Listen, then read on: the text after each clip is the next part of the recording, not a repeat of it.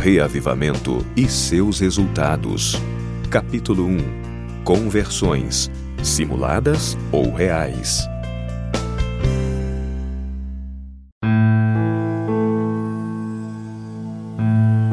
Poder da Palavra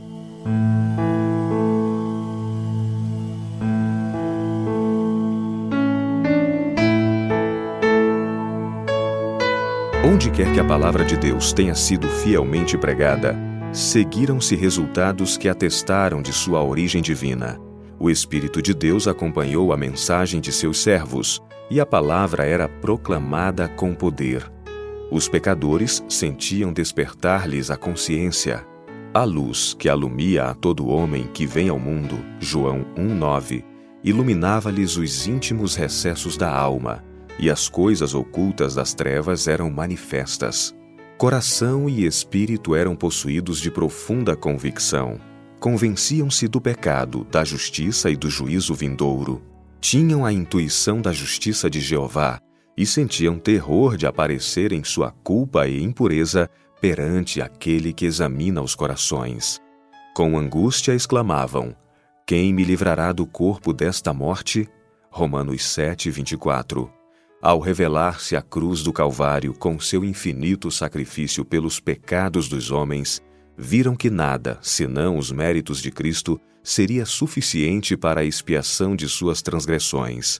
Somente esses méritos poderiam reconciliar os homens com Deus. Com fé e humildade, aceitaram o Cordeiro de Deus que tira o pecado do mundo. Pelo sangue de Jesus tiveram a remissão dos pecados dantes cometidos. Romanos 3, 25. Novo estilo de vida. Aquelas pessoas produziram frutos dignos de arrependimento. Creram e foram batizadas e levantaram-se para andar em novidade de vida, como novas criaturas em Cristo Jesus, não para se conformarem aos desejos anteriores, mas pela fé no Filho de Deus, seguir-lhe os passos, refletir-lhe o caráter e purificar-se, assim como ele é puro. As coisas que antes odiavam, agora amavam, e as que antes amavam, passaram a odiar. Os orgulhosos e presunçosos tornaram-se mansos e humildes de coração. Os vaidosos e arrogantes se fizeram graves e acessíveis. Os profanos se tornaram reverentes, sóbrios os ébrios, os devassos puros. As modas vãs do mundo foram postas de parte. Os cristãos procuravam não o enfeite exterior no frisado dos cabelos, no uso de joias de ouro, na compostura de vestes, mas o homem encoberto no coração, no incorruptível trajo de um espírito manso e quieto, que é precioso diante de Deus. 1 Pedro 3, 3 e 4 os reavivamentos resultaram em profundo exame de coração e humildade. Caracterizavam-se pelos apelos solenes e fervorosos ao pecador, pela terna misericórdia para com a aquisição efetuada pelo sangue de Cristo. Homens e mulheres oravam e lutavam com Deus pela salvação de outros. Os frutos de semelhantes avivamentos eram vistos nas pessoas que não fugiam da renúncia e do sacrifício, mas que se regozijavam de que fossem consideradas dignas de sofrer dificuldade e provação por amor de Cristo. Notava-se uma transformação na vida dos que tinham professado o nome de Jesus. A comunidade se beneficiava por sua influência. Esse é o resultado da obra do Espírito de Deus. Não há prova de genuíno arrependimento a menos que ele opere reforma na vida. Se restitui o penhor, devolve o que tinha roubado, confessa os pecados e ama a Deus e seus semelhantes, o pecador pode estar certo de que encontrou paz com Deus. Foram esses os efeitos que em anos anteriores se seguiram às ocasiões de reavivamento espiritual. Julgados pelos seus frutos, sabia-se que eram abençoados por Deus para a salvação dos homens e para reerguimento da humanidade. Reavivamentos falsos. Qual a diferença? Muitos reavivamentos dos tempos modernos têm, no entanto, apresentado notável contraste com aquelas manifestações de graça divina que nos tempos primitivos se seguiam aos esforços dos servos de Deus. É verdade que se desperta grande interesse, Muitos professam conversão, vão às igrejas. Não obstante, os resultados não são de molde a autorizar a crença de que houve aumento correspondente da verdadeira vida espiritual. A luz que brilha por algum tempo logo se apaga, deixando as trevas mais densas do que antes. Avivamentos populares são muitas vezes levados a efeito por meio de apelos à imaginação, despertando-se as emoções, satisfazendo-se o amor ao que é novo e surpreendente.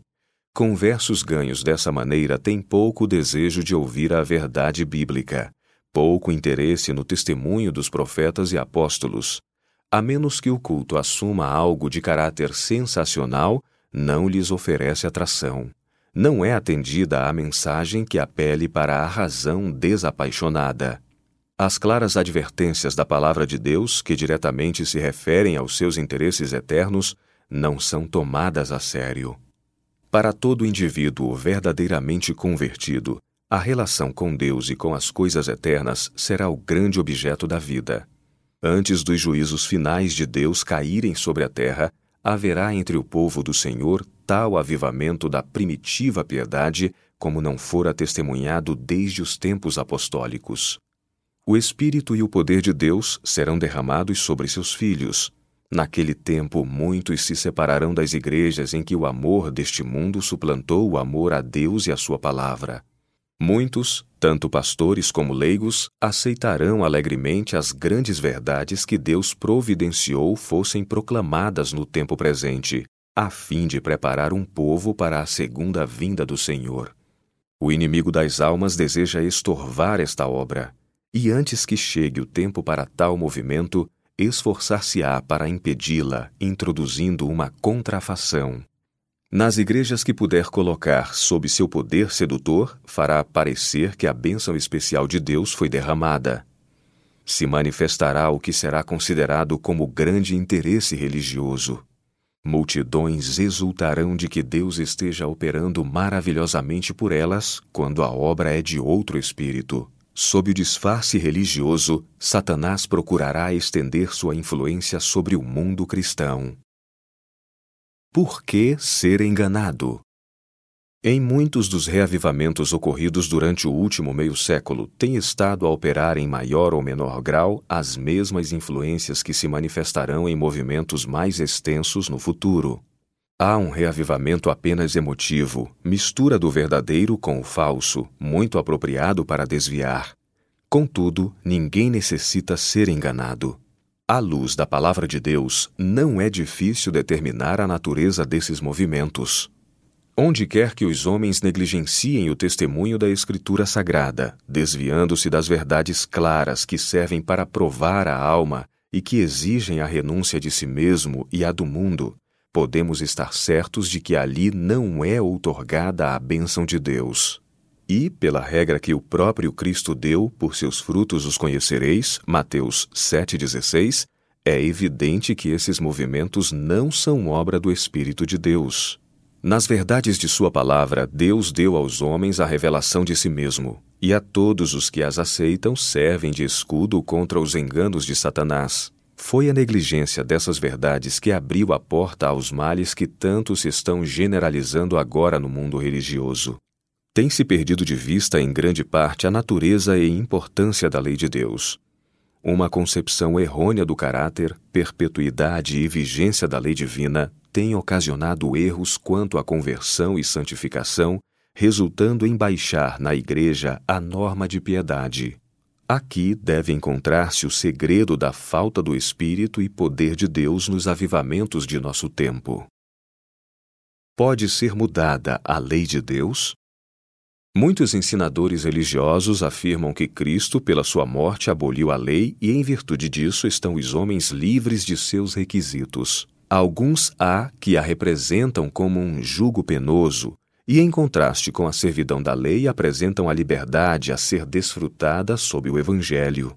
Não foi, porém, assim que os profetas e apóstolos consideravam a santa lei de Deus. Disse Davi: Andarei em liberdade, pois busquei os teus preceitos. Salmos 119, 45.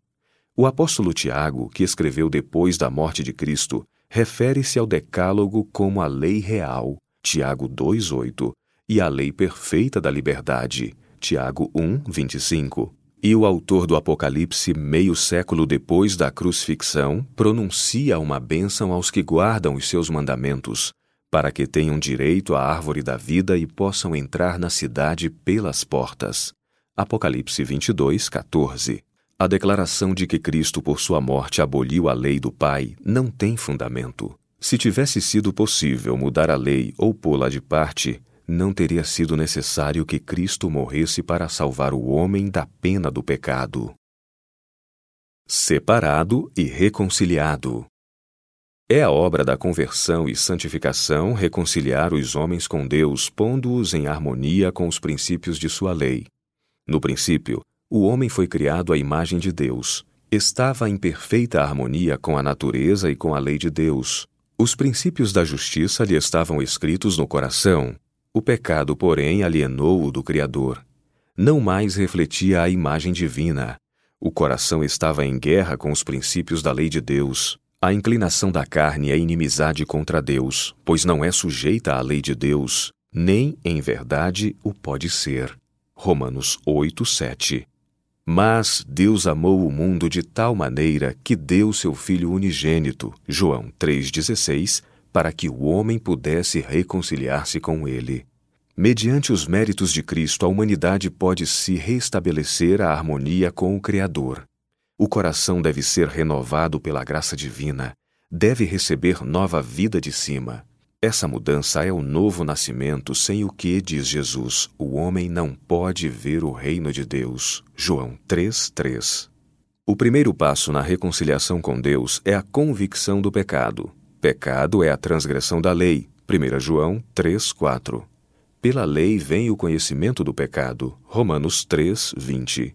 A fim de ver sua culpa, o pecador deve provar o caráter próprio pela grande norma divina de justiça. É um espelho que mostra a perfeição de um viver justo, habilitando o pecador a discernir seus defeitos de caráter. A lei revela ao homem os seus pecados, mas não provê remédio. Ao mesmo tempo que promete vida ao obediente, declara que a morte é a consequência para o transgressor. Unicamente o Evangelho de Cristo o pode livrar da condenação ou contaminação do pecado. Deve ele exercer o arrependimento em relação a Deus, cuja lei transgrediu, e fé em Cristo, seu sacrifício expiatório. Obtém assim remissão dos pecados dantes cometidos, Romanos 3:25, e se torna participante da natureza divina. Estaria agora na liberdade de transgredir a lei de Deus? Diz Paulo. Anulamos, pois, a lei pela fé? De maneira nenhuma. Antes estabelecemos a lei. Romanos 3, 31. Nós que estamos mortos para o pecado, como viveremos ainda nele? Romanos 6, 2.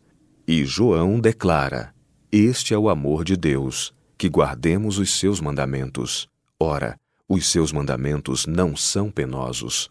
1 João 5:3. No novo nascimento, o coração é posto em harmonia com Deus ao colocar-se em conformidade com a sua lei. Quando essa poderosa transformação se efetua no pecador, passou ele da morte para a vida, do pecado para a santidade, da transgressão e rebelião para a obediência e lealdade.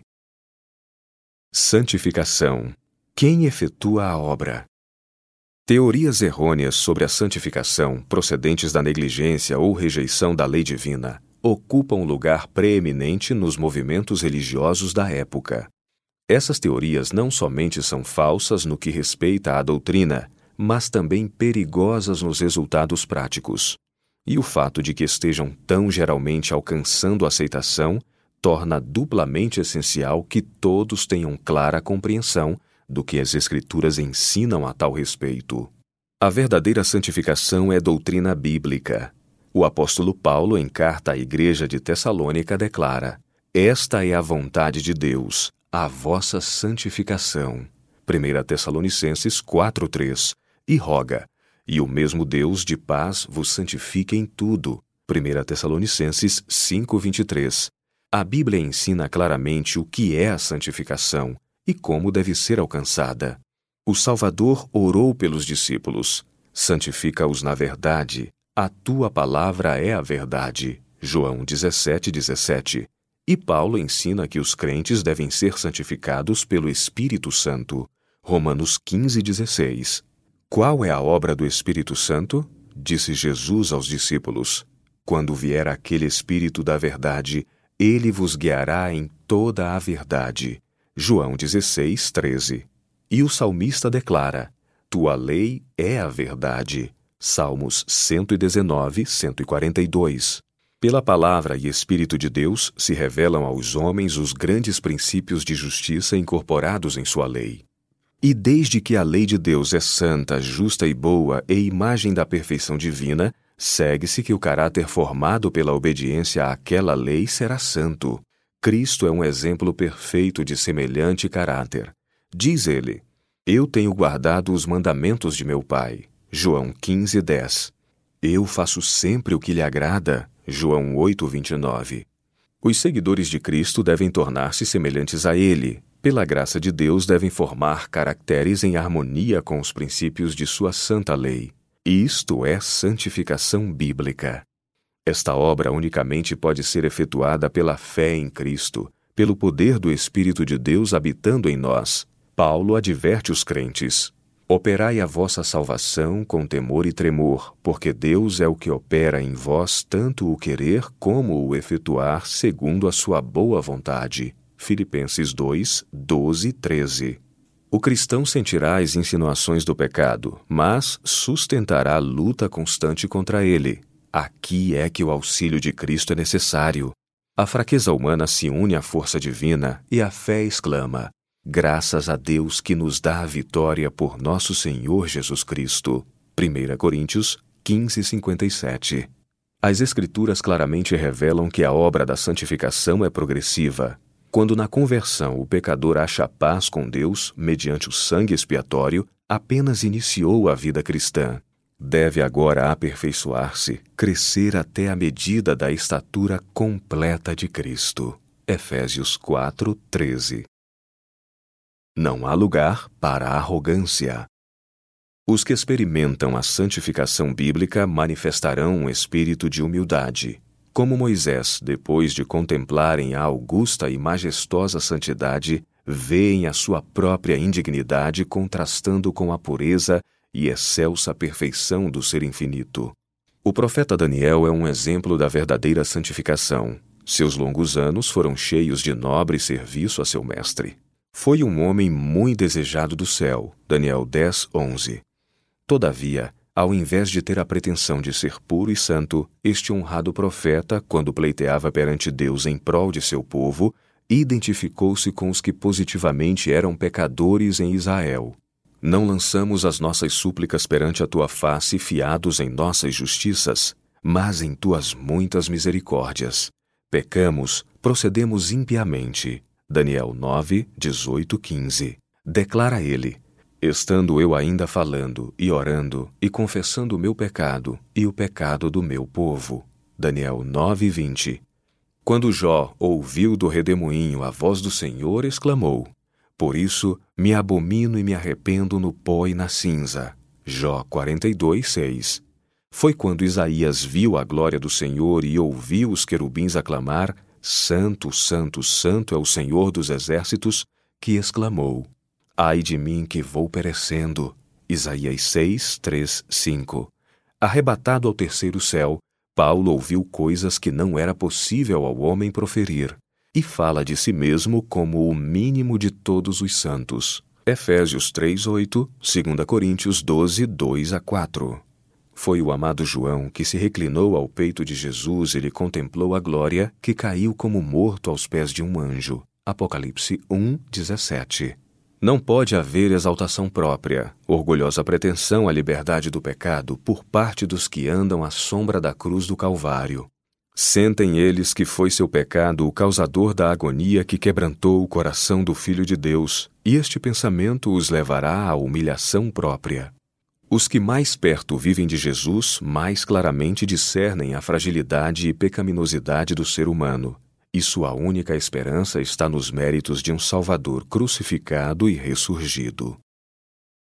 Santificação falsa. Basta crer tão somente A santificação que ora adquire preeminência no mundo religioso traz consigo o espírito de exaltação própria e o desrespeito pela lei de Deus, que a estigmatizam como estranha à religião da Escritura Sagrada. Seus defensores ensinam que a santificação é obra instantânea pela qual, mediante a fé apenas, alcançam perfeita santidade. Crede tão somente, dizem, e a bênção será vossa. Nenhum outro esforço por parte do que recebe se pressupõe necessário. Ao mesmo tempo, negam a autoridade da lei de Deus, insistindo em que estão livres da obrigação de guardar os mandamentos. Mas é possível aos homens ser santos de acordo com a vontade e caráter de Deus, sem ficar em harmonia com os princípios que são a expressão de sua natureza e vontade e que mostram o que lhe é agradável? O desejo de uma religião fácil, que não exija esforço, renúncia nem ruptura com as loucuras do mundo, tem tornado popular a doutrina da fé e da fé somente. Mas que diz a palavra de Deus? Declara o apóstolo Tiago: Meus irmãos, que aproveita se alguém disser que tem fé e não tiver as obras? Porventura a fé pode salvá-lo? Mas, ó homem vão, queres tu saber que a fé sem as obras é morta? Porventura Abraão, o nosso pai, não foi justificado pelas obras quando ofereceu sobre o altar o seu filho Isaque? Bem vês que a fé cooperou com as suas obras e que pelas obras a fé foi aperfeiçoada. Vedes então que o homem é justificado pelas obras e não somente pela fé. Tiago 2,14, 20 a 22 e 24. O testemunho da palavra de Deus é contra esta perigosa doutrina da fé sem as obras.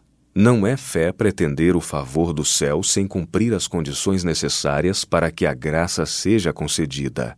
É presunção, pois que a fé genuína se fundamenta nas promessas e disposições das Escrituras. Ninguém se engane com a crença de que pode tornar-se santo enquanto voluntariamente transgride um dos mandamentos de Deus. Um pecado cometido deliberadamente faz silenciar a voz testemunhadora do Espírito e separa a pessoa de Deus. Conquanto João, em suas epístolas, trate tão amplamente do amor, não hesita, todavia, em revelar o verdadeiro caráter dessa classe de pessoas que pretende ser santificada ao mesmo tempo em que vive a transgredir a lei de Deus. Aquele que diz: Eu conheço-o e não guarda os seus mandamentos é mentiroso, e nele não está a verdade. Mas qualquer que guarda a sua palavra, o amor de Deus está nele verdadeiramente aperfeiçoado. 1 João 2, 4 e 5.